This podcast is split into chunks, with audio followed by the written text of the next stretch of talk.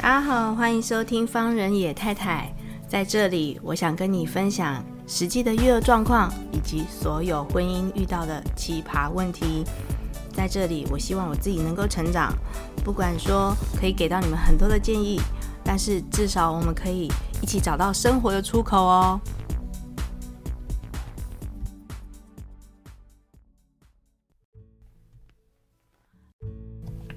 好，各位听众，大家好，欢迎收听方人野太太。嗯，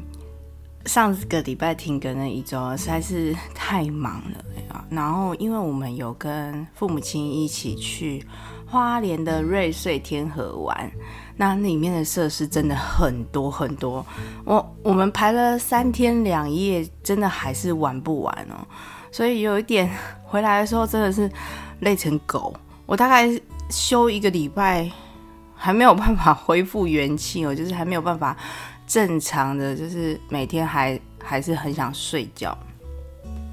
OK，好，我们家嗯外面有在施工，如果说你们听到施工的声音的话，请多多包涵。我已经尽量把窗帘全部都拉上了，希望可以减少一些噪音这样子。好，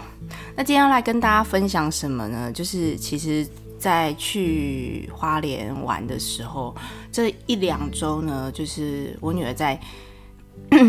在幼稚园，她有发生了一些状况。那这个状况并不是说老师对她不好，或者是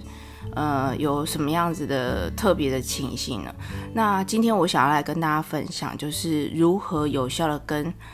幼稚园老师沟通，然后幼稚园老师给你的。回馈也是蛮重要，就是他到底是怎么样看待自己的孩子在团呃团体生活里面表现出来的样子，还有他在这个地方适应的好不好啊？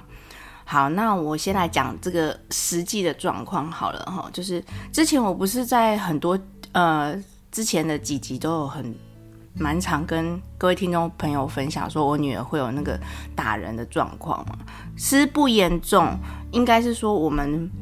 我们两个，就我跟方野先生，常常会去放大这个东西，因为我们真的觉得这个东西不太好，所以就就算他偶尔出现一次，我们还是会觉得不要会比较好一点哈。那最近呢，他会乱哭，最近我女儿会乱哭，然后会很严重的讲说：“no no，不可以，不行，不行哦。”然后，或者是他知道我们不喜欢他打，就是出现打人这个动作，他反而去打那个，就是比如说在画图的那个彩色笔，他会去拍彩色笔这个样子。哦，我警铃就大作了，我就觉得不行，我这个要跟老师好好的聊一下这样子。当然，就是我们过完年之后，我有听老师讲说会有两个新生。呃，再进到这个班，那所以说这个班呢，一下子就是可能有两个新同学，我不知道大家适不适应啊，就是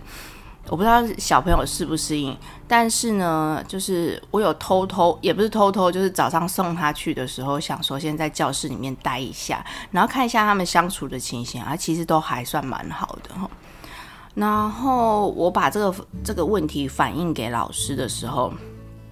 老师就还蛮积极的，想要跟我讨论，所以我们就找了一个时间，然后晚上，然后就是讨论了差不多半个小时。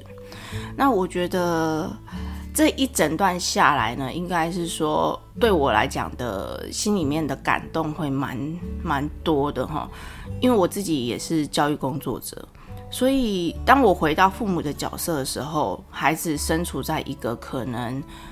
在这个班级里面会有一个特殊儿童的时候，我会有一点疑虑，就是我会想说，我我要让我自己的女儿待在这个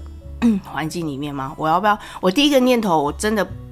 嗯，不必会跟大家讲。我第一个念头就是，我是不是要转转转去别的地方，或者是我不要读了，我不要让我女儿读了，然后我就直接离开这个地方。嗯，应该是这样子的，就是我在跟老师反映我女儿有这个状况的时候，老师就说：“哦，她好，她会注意。”他说：“哦，因为他们班上有一个小朋友，那这个小朋友呢，我现在姑且叫他 Harry 好了，反正最近 Harry 也蛮红的哦。好，然后这个小朋友 Harry 呢，他会常常出现一些比较激烈的动作。那比如说，就像我女儿会学他的那个 “no no”，不可以，不行，就是非常的嗯比较尖锐一点。可能是所谓的尖锐，是说可能大家都在很平常的时间玩的时候呢，老师说他就会出现这个情形。所以当这个小朋友才刚来，差不多两三个礼拜吧。所以老师有注意到这个状况，所以老师都一直带在身边，就是不管做任何活动，他都是离老师最靠近的。当然，我们是教育工作者，我们当然就会知道，其实我自己内心的挣扎就是说，我自己以前的班会有这样子的孩子的时候，我也常常关注在他们身上，但是呢，就是在处理他们的问题之后，你会发现你会好像没有办法去照顾到。一般正常的孩子，但是这个老师就跟我讲说，其实，嗯，所有人都适应得蛮好的，然后只是偶尔有可能会，比如说像这个 Harry 呢，他可能就会不小心，或者是弄到同学，或者是呃拒绝的时候会比较大力。我当然相信老师应该是讲得比较委婉啦，因为。可能发生的情形可能不止这个样子，但是老师又讲了，我们聊到后面嘛，就是聊呃在学校的状况，还有柳丁在 柳丁在学校的状况，所以我们就会聊到后面的时候，比较比较开一点的时候，老师就跟我讲说，哦、呃，其实他委婉一点跟我说，他觉得这个孩子可能家里面有一点点状况。可是目前为止呢，他的妈妈好像现在还不太明白，或者是就是不太能够知道孩子有这样的状况。老师已经特别的提醒了，不管是跟他的阿公阿嬷，还是跟他的爸爸妈妈，都稍微有提醒这个样子。结果呢，呃，可能家长单方面还没有办法接受到这样子的想法，或者是他们可能还在想吧。然后老师就跟我讲说，呃，就是送离开，或者是我觉得可能不想要待在这个环境的状况之下，还我还没有讲完的时候，我还没有讲出来啦，应该是说我没有讲出来的时候，这个老师给我的回馈是说，嗯，妈妈，我们希望我们自己的老师，这我们在班上的这两位老师，就是很希望能够把孩子带好，因为他知道，就是可能。他的爸爸妈妈也蛮辛苦的，然后可能小孩子本身有这样子的，呃，回家之后会有这样子的情况。嗯、我不知道，因为在那个当下我没有很明白老师说的意思是什么。我再回头去，就是电话挂了之后呢，我再回头去想，在想的时候，我在想说，老师是不是是要告诉我小孩子有经历到家暴的问题还是什么，所以他们老师也是一直在观察，然后一直在调整，或者是看这个孩子有什么样的状况。我可以感受很很可以感受得出来，这个老师是非常想要把这个孩子带好，跟非常想要嗯，希望家长如果有疑虑的话，希望给他一个机会这样子。然后嗯，其实当下我有一点感动，因为你现在。已经很少听到教育工作者，然后会就是真的很热情的跟你讲说他想要改变一个学生，或者是改变一个就是一个状况。其实应该是说，当老师的都非常想要改变学生的一些不好的行为或者是不好的习惯，但是嗯，把很多的一些。就是这个状况，尤其是家庭状况涵盖进来，其实并不是我们可以去扭转，或者是我们可以去想办法把它变好，把把它变很好，我觉得是非常难的一件事情哈。然后老师是透露出说，他们就是希望能够在这个环境里面给这个小孩一个很好的。呃，教育方向，然后给他一个很好的习惯，把坏的习惯给改掉，这个样子。当然，当下我就很感动，因为，嗯、这个这个情操嘛，就是这个这个这个情绪，他其实是很他的这个想法，是我觉得让让我有感动到。但是，当然，我还是会很害怕，就是是女儿会学啊，或者是女儿会有一些不好的行为啊。所以在呃谈完之后的一两天，我就有去学校，呃，应该是说我就去学校送女儿去学校的时候，我就直接进教室，然后看一下那个状况。嗯、我觉得发现非常好玩的事情是说，当大家就是。两位老师有跟我讲过说，哦，这位 Harry 呢会有发生这样的情况。那当我去进到教室里面，看到小朋友跟就是其他的小朋友跟这位 Harry 在玩的时候呢，就是那个黑当天那个状况是 Harry 他还没有到，然后我在教室里面，然后。呃，帮忙就是看一下，就是小朋友的状况，就是我想要看一下他们的情形是什么，然后包含我女儿就是不让我走，好，好，那我就留下来啦，然后就看一下那个状况，因为他还没到嘛。然后当这个 Harry 到的时候，在门口的时候，小朋友居然就是很多人都一直讲说 Harry 来了，Harry，Harry 赶快进来，Harry 来了，老师，老师，Harry 来了，就散发出一种蛮。热情的感觉，所以我在想说，是不是这一类的小朋友，其实他通常也蛮热情的，或者是他，呃，可能他想要做什么样的事情，他的情绪起伏比较高，然后或也或者是在家里面有受到这样子的状况，当他不如意，或者是他有，呃呃呃，比如说玩具没有没有，就是其实是他想玩的东西，然后被人家拿走了，他就会有攻击，或者是有。这样子的行为，所以说，我觉得在那个看的当下，就觉得啊，原来这些孩子其实是很纯然的接受这样子的学生，就是这样状况的孩子，并不是带着一种歧视，或者是带着一种。嗯，不喜欢或者是讨厌的情绪来去面对这个学生。当然，我们社会化之后，尤其是我现在看到现在的学生，如果有一旦有这样的情况的特殊的孩子的话，免不了会遭受到霸凌啊，或者是不喜欢啊，或者是言语上面的欺负，这是一定有的。但是呢，我看到在这个状况之下，就是大家其实是很很接纳这个孩子的。我就把那个担忧的心情就是放了一半下来，就是我就觉得好像就是真的应该给这个小孩一个机会。当然，我们我不晓得会不会有好的发展。就是如果真的之后有好的发展的话，我再跟各位听众朋友报告喽。好，那我们刚刚不是有讲到说要怎么样跟幼稚园老师沟通嘛？其实我觉得。嗯、有很多人会觉得说这个，嗯、可能跟老师讲就好啦、啊。那其实，在我们教育现场的时候，你会发现说，家长可能真的不太了解学生在学校的状况哦。我先真的特别声明一下，因为，呃，不管是这么小的小朋友，我也是呃送了女儿去了幼稚园之后才知道说，就算是这么小的小朋友，在学校跟在家里，真的都是两个样子。他明明就是可以做得很好的部分，如果你在现场的话，他就是赖皮给你看。其实，在那个当下，我女儿其实吃完的那个早餐，他们吃完早餐哦，每一个真的都被老师训练到可以去水龙头冲水。可是只要我在现场的时候呢，他就一直妈妈妈妈妈妈，然后要哭了。这样，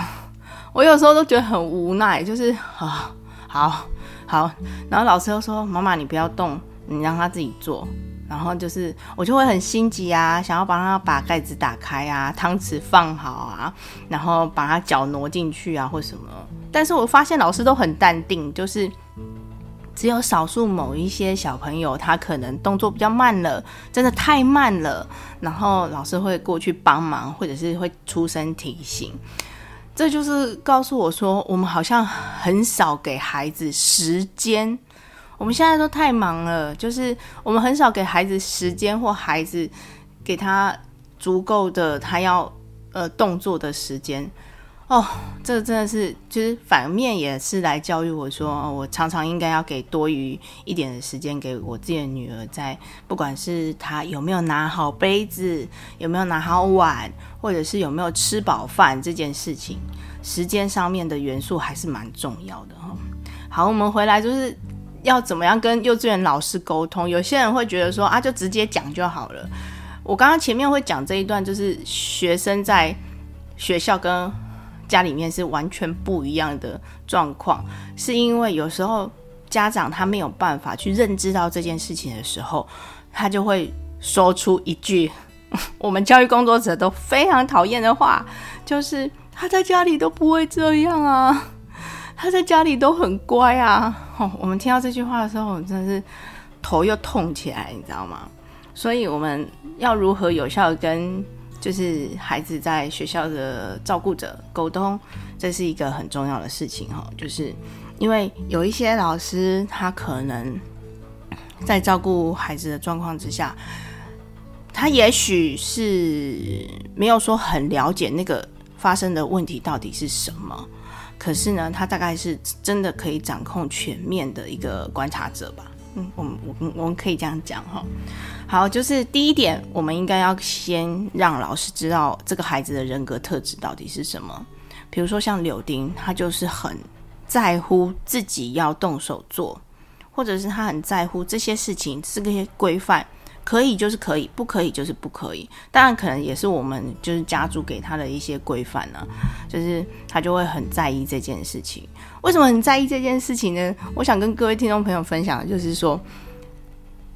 前天 我就抱他去厕所上厕所，然后呢，我就想说快点快点要睡觉了，然后我就把他挪上去那个小马桶。然后，因为那个是有一个他爸爸在那个淘宝上面买的，就是有一个小阶梯可以走上去，然后就坐下来的那个小马桶这样。然后他就说：“不要不要，自己我要自己。”然后我最近把他扶上去咯，然后他不行，他一定要先走下来，他要先走下来，走到平面之后再走上去那个楼梯，然后再坐好，这样他才愿意。OK fine，好。然后接下来就，嗯哦，我那个马桶事件就这样结束，当然就就觉得很很无奈啊。好，你要自己做好吧，就只好这样。好，那你们就是要先告诉幼稚园的老师，或者是要跟老师说明一下这个孩子的人格特质是什么。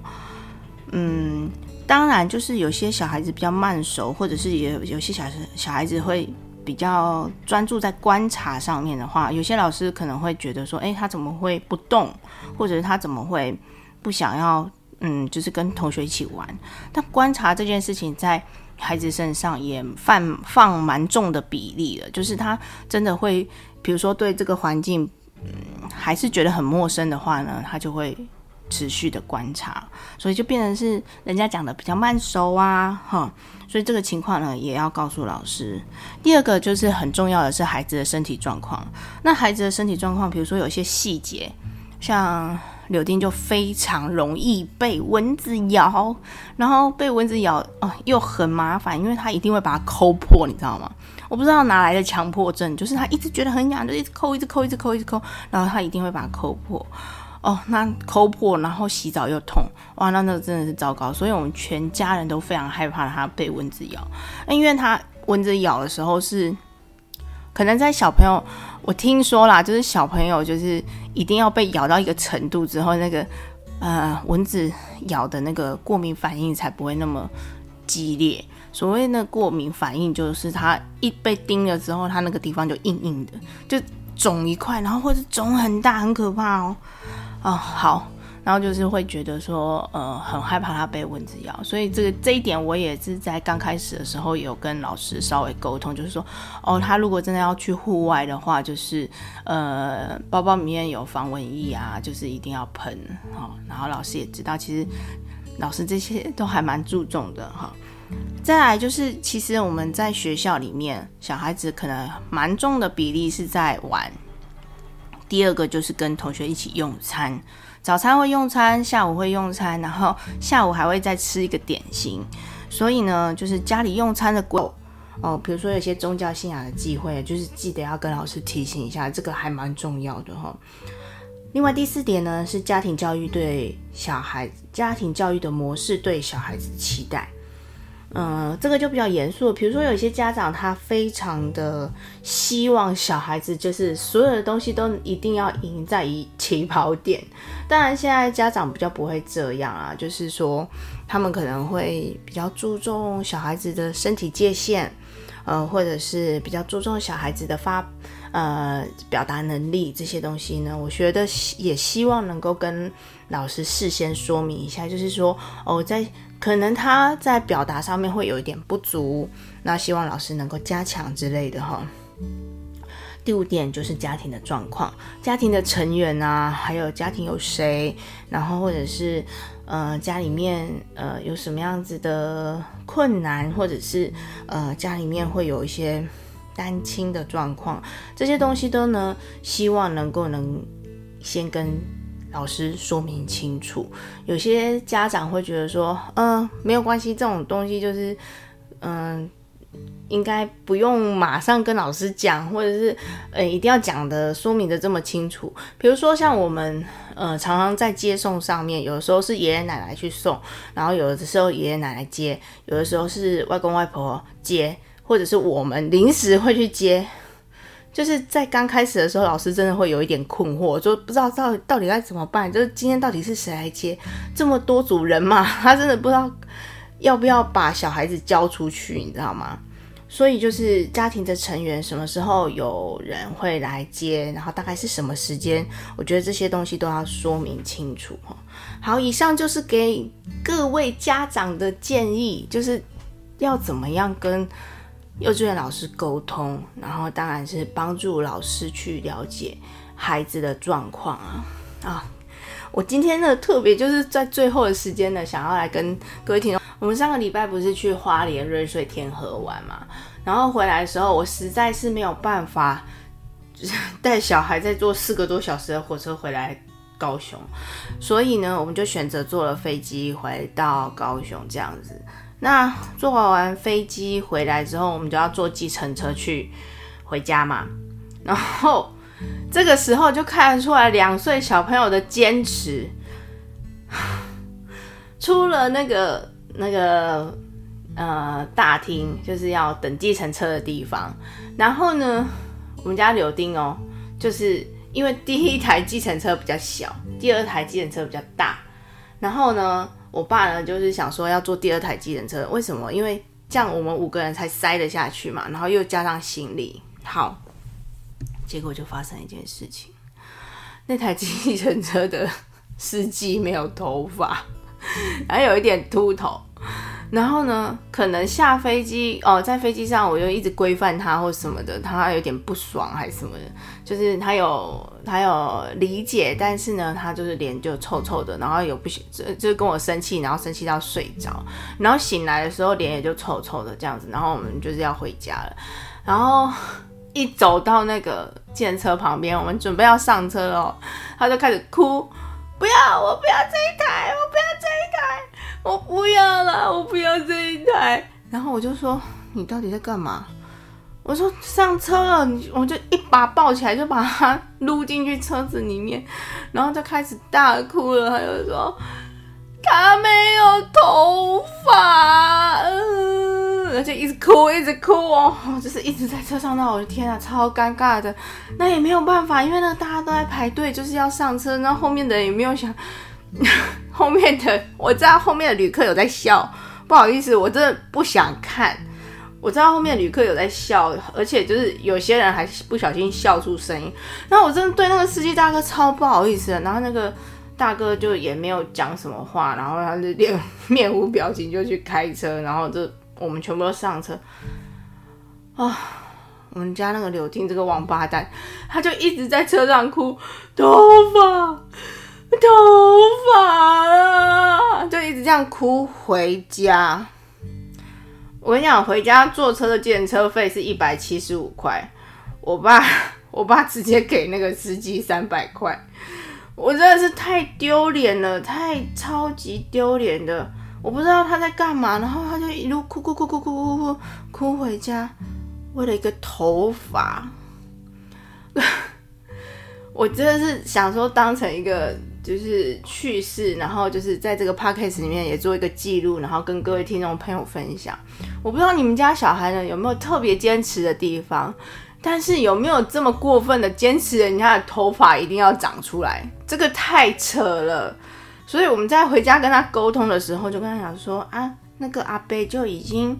很老了啊，他是哦，他这样子很有型。我妈妈已经词穷了，我没有办法，我就跟他讲说，哦，你看他这样子光光的，很可爱呀，对不对？我在讲这些事情的时候，我都想赏自己两巴掌，我不知道自己在干嘛。好，然后他回家还在一边就这样。可是他没有头发，嗯，没有头发。我我真的我真的快当下理智线就要爆炸了，因为开车回去的路上也不算时间也不算短，所以你就会觉得说这个时间比坐飞机坐那个火车还要难熬，你知道火车和他，我们坐那趟火车，我们去程的是坐火车，所以那个去程坐火车的时候是没有这么的。就是很闹啊，或干嘛的，或者是可能也没有出现没有头发的人吧，所以 所以他没有痛哭流涕说有人没有头发。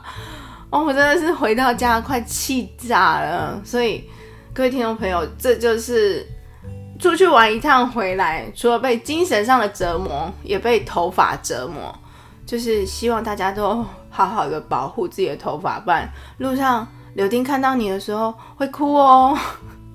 好，这就是我们这集的内容，希望大家能够喜欢。然后呃，希望大家能够多多的追踪，然后多多帮我们在 Podcast 上面留言五颗星，然后也留下你你的感受这样子。那现在呢，不管是在 Apple Podcast，还有 Google Podcast，还有 Spotify 以及 KKBOX 都可以听到方仁野太太的